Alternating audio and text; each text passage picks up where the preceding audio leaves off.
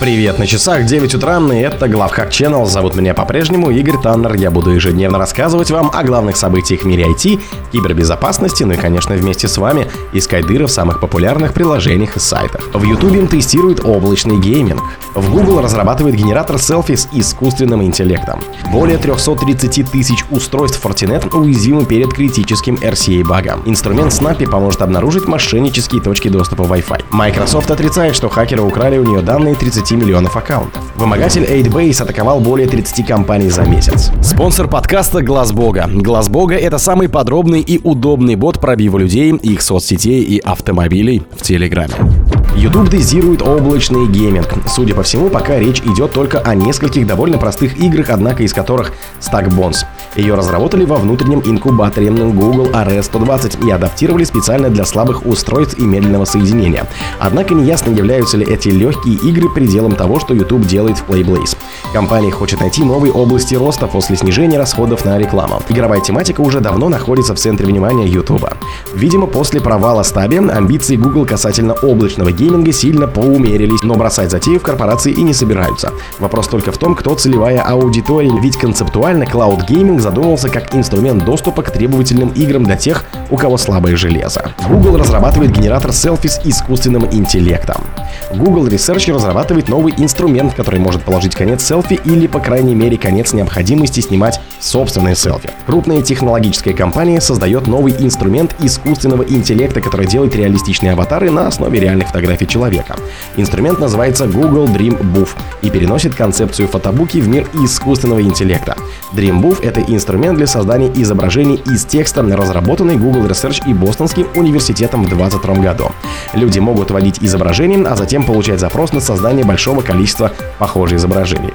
Почему же это важно? Джеймс Маника, старший вице-президент Google по исследованиям, технологиям и обществу, заявил во время презентации, что искусственный интеллект окажет значительное влияние на творческий сектор. По словам Роберта Вонга, на это, кстати, на секундочку вице-президент Google Creative Lab, этот инструмент может означать, что не придется позировать для своих фотографий в реальной жизни. По всей видимости, нужно будет вводить изображение самих себя, чтобы создать бесконечные потоки персонализированного контента. Более 330 тысяч устройств Fortinet уязвимы перед критическим RCA-багом. Сотни тысяч брандмауров FortiGate все еще уязвимы перед критической проблемой, хотя разработчики Fortinet еще месяц назад выпустили обновление, устраняющее этот баг. Уязвимость позволяет осуществить удаленное выполнение кода и получила рейтинг 9,8 балла из 10 возможных по шкале уязвимости. Баг возникает из-за переполнения буфера хипа в операционной системе FortiOS, который объединяет все сетевые решения Fortinet для их интеграции в платформу Security Fabric. Фактически баг позволяет неаутифицированному злоумышленнику удаленно выполнить произвольный код на устройстве с интерфейсом SSL VPN, доступным через интернет. В середине июня текущего года производитель предупреждал, что эта проблема могла использоваться в хакерских атаках. Инструмент Snappy поможет обнаружить мошеннические точки доступа Wi-Fi. Специалисты компании TrustWave создали инструмент, который позволит легко определить, не является ли точка доступа Wi-Fi, к которой подключается пользователь, поддельным или мошенническим устройством, поменяющим адрес. На протяжении многих лет eBay-эксперты предупреждают об опасности использования точек доступа Wi-Fi в общественных местах, будь то кафе, аэропорт, отель или торговый центр. 10%. Дело в том, что эти точки доступа могут оказаться устройствами злоумышленников, которые в итоге получат возможность осуществить атаку, перехватить трафик жертвы, учетные данные от ее аккаунтов, а также платежная информация. Эксперт TrustWave Том Нивс пишет, что подмена MAC-адресов настоящих точек доступа в открытых сетях – это тривиальная задача для злоумышленников.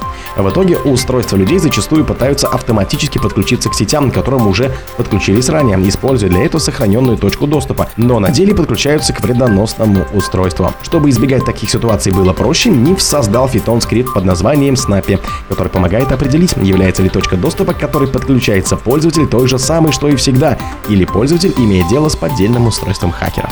Microsoft отрицает, что хакеры украли у нее данные 30 миллионов аккаунтов. Хакеры из группировки Anonymous Sudan утверждают, что им удалось ломануть Microsoft и похитить учетные данные 30 миллионов пользовательских аккаунтов. В компании заявляют, что взлома утечки данных вообще не было.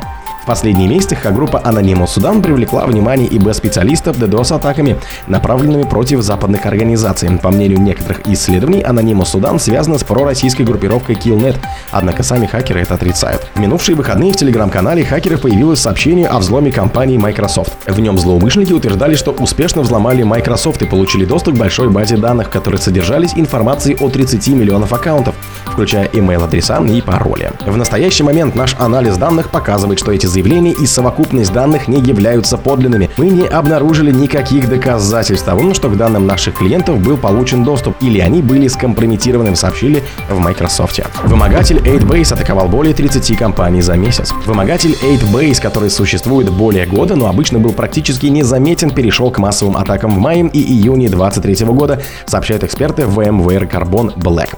По информации исследователей, только в июне операторы Малваря взломали более 30 малых предприятий. 8base впервые попал в поле зрения исследователей в марте 2022 года, но после этого оставался практически неактивным. Ситуация изменилась в июне 2023 года, когда активность Малваря резко возросла, и злоумышленники атаковали множество компаний в самых разных отраслях. В общей сложности на сегодня 8base компрометировала около 80 организаций в таких отраслях, как автомобилестроение, бизнес-услуги, строительство, финансы, здравоохранение, гостиничный бизнес, IT-производство и недвижка. На данный момент на сайте 8base в Даркнете перечислены 35 жертв, причем в некоторые дни группировка сообщала о взломе до 6 компаний за раз. Это делает 8base одним из самых активных вымогательских вредоносов последних месяцев. О других событиях, но в это же время не пропустите. У микрофона был Игорь Таннер. Пока.